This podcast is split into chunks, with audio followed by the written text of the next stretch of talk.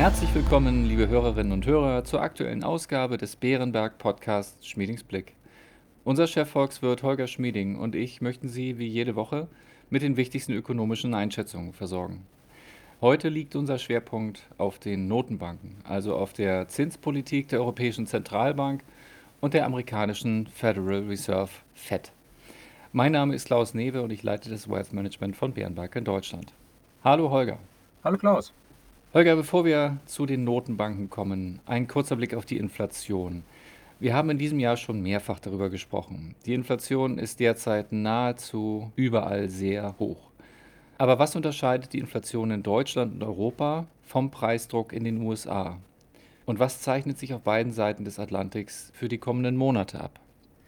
Klaus, in den USA ist die Inflation im Wesentlichen hausgemacht. Das ist immer noch die Folge der sehr großzügigen Stimuluschecks, die die Präsidenten Trump und Biden dort in den Jahren 2020 und 2021 verteilt haben. Die haben die Nachfrage in den USA kräftig angestachelt. Aber die US-Konjunktur hat in diesem Jahr bereits erheblich an Schwung verloren. Die Inflation hat deshalb wohl ihren Höhepunkt in den USA schon überschritten. Der Lohndruck in den USA ist zwar weiterhin hoch bei etwas über 5 Prozent, aber ebenfalls schon leicht rückläufig.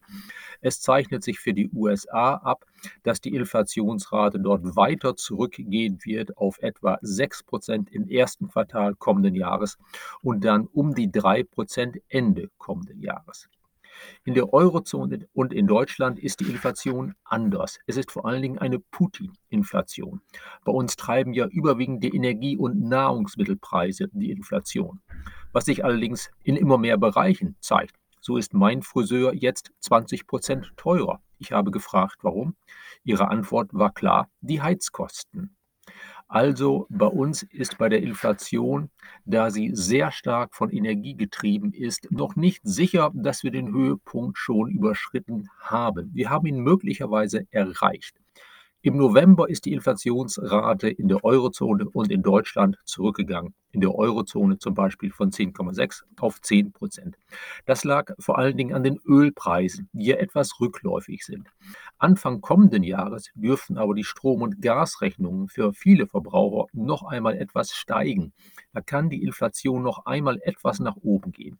Aber ab spätestens März kommenden Jahres dürfte die Inflation bei uns kräftig zurück gehen. Zum einen, die Winterrezession führt dazu, dass Unternehmen kaum noch Preisüberwälzungsspielräume haben. Dazu kommen diese Basiseffekte. Ab März vergleichen wir dann die aktuellen Preise mit den bereits hohen Preisen vom März vergangenen Jahres. Putins Krieg hatte ja im Februar begonnen. Dazu kommt, dass bei den Lieferketten sich einiges entspannt.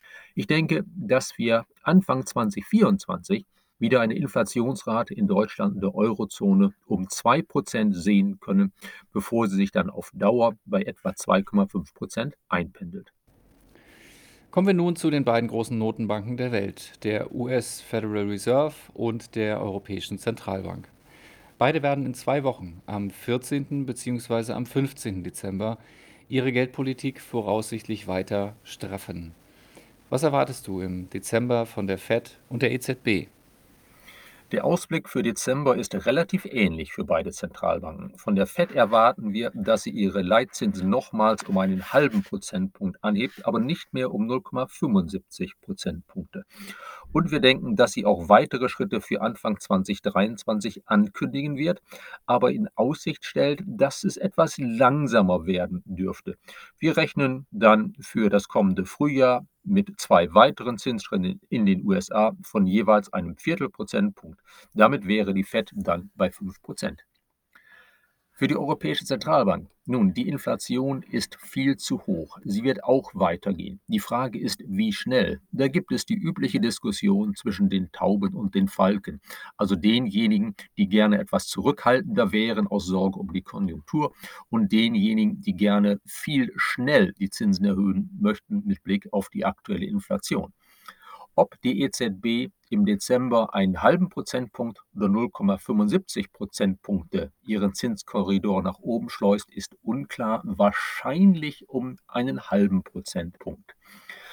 Ein möglicher Kompromiss zwischen diesen Tauben und Falken könnte sein, dass die Tauben sich in dem Sinne durchsetzen, dass die Zinsen nur um einen halben Prozentpunkt angehoben werden, dass aber im Gegenzug dazu sie zustimmen, dass die Europäische Zentralbank bald beginnt, nicht mehr alle auslaufenden Staatsanleihen in ihrem Portfolio zu ersetzen durch neue Anleihen, sondern eben beginnt, ihre Bilanz langsam abzuschmelzen, möglicherweise schon ab Anfang kommenden Jahres.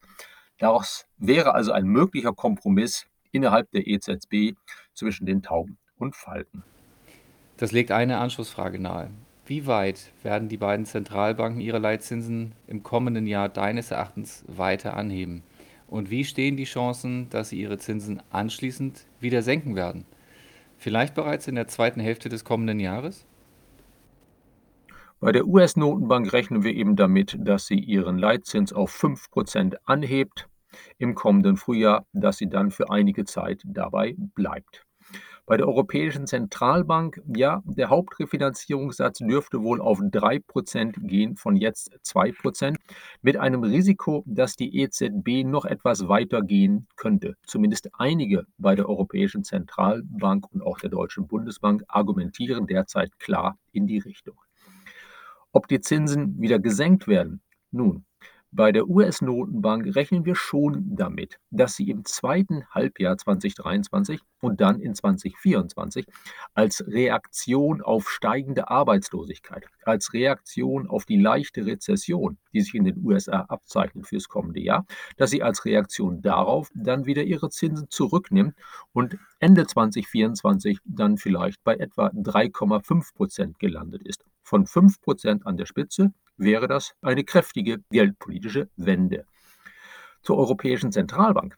Wenn sie nicht über 3% hinausgeht, dann dürfte sie im kommenden Jahr und im Jahr 2024 auch keinen großen Grund haben, die Zinsen wieder zu senken. Also da setze ich eher darauf, die EZG geht auf 3%, wird dann in der spürbaren Winterrezession dann ab März die Zinsen nicht weiter erhöhen wird dann aber auch, wenn der Aufschwung einsetzt im Sommer und im Jahr 2024 mehr an Kraft gewinnt, wird dann aber auch eben Ende 2023, 2024 bei dann wieder niedriger Inflation keinen richtigen Grund haben, von den 3% wieder runterzugehen.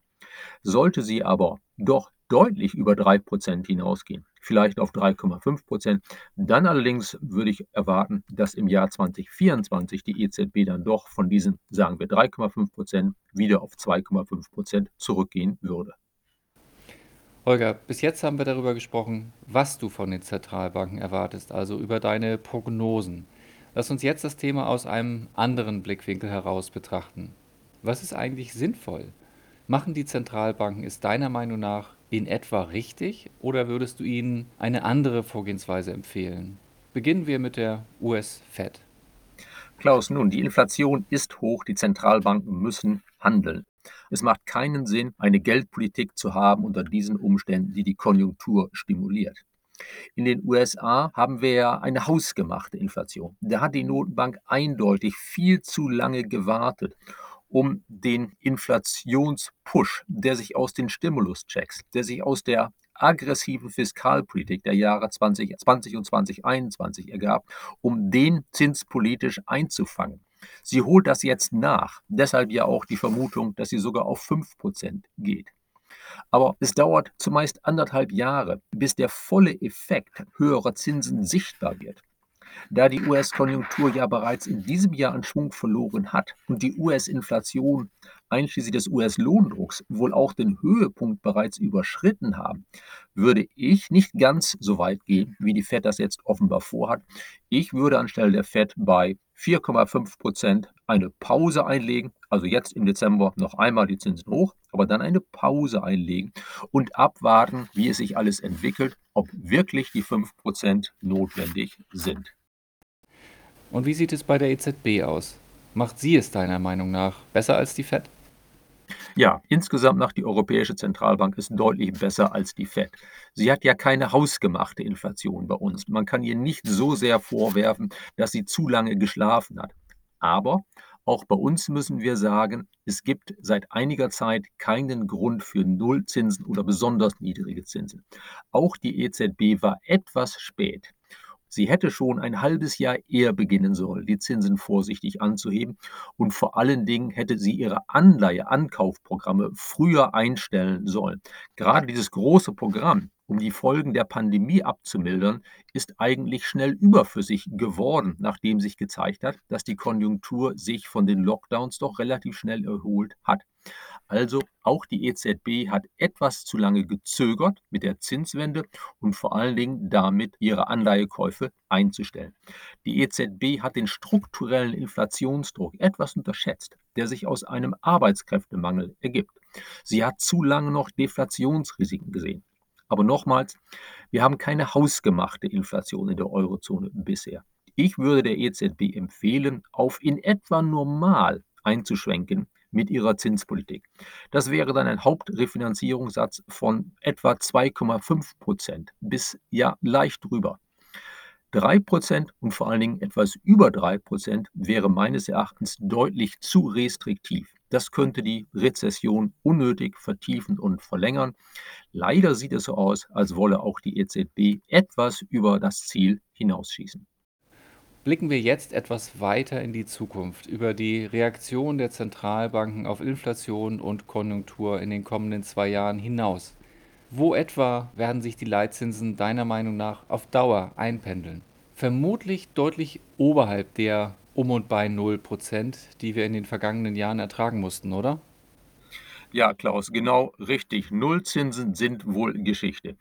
Wir haben in der ganzen westlichen Welt, auch in Europa, auch in Deutschland, dauerhaft etwas mehr Inflationsdruck, als wir es in den letzten 20 Jahren üblicherweise hatten. Es zeichnet sich ja ein Arbeitskräftemangel immer mehr ab. Das heißt, wir werden auf Dauer etwas höhere Lohnzuwächse bekommen. Sagen wir mal, dreieinhalb und vier Prozent dürfte die neue Norm werden in Deutschland und Europa nach dem gewissen Ausreißer, dem Nachholeffekt, den wir jetzt für das Jahr 2023 sehen. Zudem, der Abwärtsdruck aus China auf unsere Preise ist wohl vorbei. Lieferketten werden neu aufgestellt, etwas weg von der größtmöglichen Effizienz hin zu einer etwas sicherer, breiter aufgestellten Lieferkette. Klimaschutz kostet, die Energiewende kostet, All das dürfte dafür sorgen, dass die Inflation sich bei uns in Deutschland und der Eurozone auf Dauer um die zweieinhalb Prozent einpendelt und nicht, wie das vor Putin so war, um die anderthalb Prozent. Deshalb denke ich, dass auch die Leitzinsen auf Dauer etwas höher sein sollten, als sie es in den letzten 20 Jahren üblicherweise waren. Für die EZB halte ich beim Hauptrefinanzierungssatz auf Dauer eben 2,5 Prozent für angemessen, vielleicht etwas Richtung 3 Prozent, aber in etwa diese Größenordnung. Bei der US-Notenbank wäre auf Dauer wohl ein Leitzins von 3,5 Prozent oder leicht drüber angemessen. Die US-Notenbank macht ja den Eindruck, als wolle sie vorerst deutlich darüber hinausgehen, um ihre hausgemachte Inflation einzufangen. Wechseln wir aus aktuellem Anlass zum Schluss noch kurz das Thema. In China laufen spektakuläre Proteste gegen die rigide Null-Covid-Politik. Wie schätzt du die Lage ein? Wird China seine Null-Covid-Politik ändern und hat sich dein Ausblick auf die chinesische Konjunktur und den langfristigen Wachstumstrend des Landes geändert? Nein, der Ausblick auf China hat sich eigentlich nicht geändert. Es ist schon bemerkenswert, welche Proteste wir jetzt in China gesehen haben. Es gibt in dem Land zwar immer mal wieder lokale Proteste, häufig, aber dass in vielen Teilen des Landes gleichzeitig protestiert wird und das nicht nur eben gegen einige lokale Machthaber, sondern gegen ein zentrales Element der Politik von ganz oben und teilweise auch gegen den Roten Kaiser selbst. Das ist in China unüblich. Ich denke, dass China reagieren wird. Leider zunächst einmal wohl mit mehr Repression aber vermutlich auch mit einer langsamen Abkehr von der Null-Covid-Politik. Dafür gab es ja schon einige Anzeichen. Es gibt ein paar kleinere Erleichterungen hier und da bereits jetzt. Allerdings sind wir ja am Beginn der dunklen, kühlen und feuchten Jahreszeit, auch in großen Teilen Chinas. Da können Infektionen sich leicht verbreiten. Bei diesen hohen Ansteckungsgefahren, denke ich, wird China vorläufig nicht weit von der Null-Covid-Politik abrücken. Im kommenden Frühjahr kann sich das dann aber ändern. Da sind die Ansteckungsgefahren geringer. Vor allen Dingen will China offenbar jetzt mehr impfen. In Kürze vermutlich auch mit den, so sagen sie, selbst entwickelten mRNA-Impfstoffen, die wahrscheinlich auch in China wirksamer sein werden als die bisherigen, die ja nur sehr begrenzt wirksam waren. Also im Frühjahr besseres Wetter, mehr Impffortschritte, dann dürfte es dazu kommen, dass China die Null-Covid-Politik doch erheblich lockert. Und insofern dürfte auch dann ab dem kommenden Frühjahr die chinesische Konjunktur wieder etwas besser laufen. Meine langfristige Einschätzung hat sich auch nicht groß geändert. Wir bleiben dabei, China hat einen Berg langfristiger Probleme. Zu viele Inlandsschulden, eine nachlassende Wachstumsdynamik, viel zu viel Staatseingriffe in die Wirtschaft, viele Versuche von staatlicherseits zu lenken, wo das Kapital denn hingehen soll, in bestimmte für strategisch wichtig gehaltene Bereiche, in einem Land, das insgesamt noch recht arm ist. Dazu haben wir eben den Roten Kaiser, der offenbar nicht immer das mitbekommt, was im Lande so vor sich geht, dem offenbar nicht immer jemand widerspricht, wenn er falsche Entscheidungen trifft. Also das Risiko, dass nach dem Festhalten an der Null-Covid-Politik es zu weiteren falschen Entscheidungen in China kommt an der Spitze und dass man diese falschen Entscheidungen dann lange durchhält, dieses Risiko ist hoch.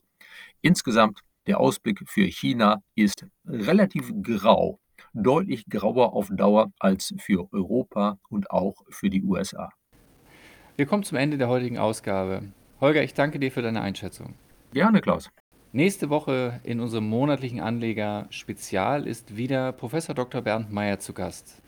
Wenn Sie Fragen an Professor Meyer haben, schreiben Sie uns gerne eine E-Mail an schmiedingsblick.bärenberg.de. Damit verabschieden wir uns von Ihnen, liebe Hörerinnen und Hörer. Bleiben Sie gesund und bis kommende Woche.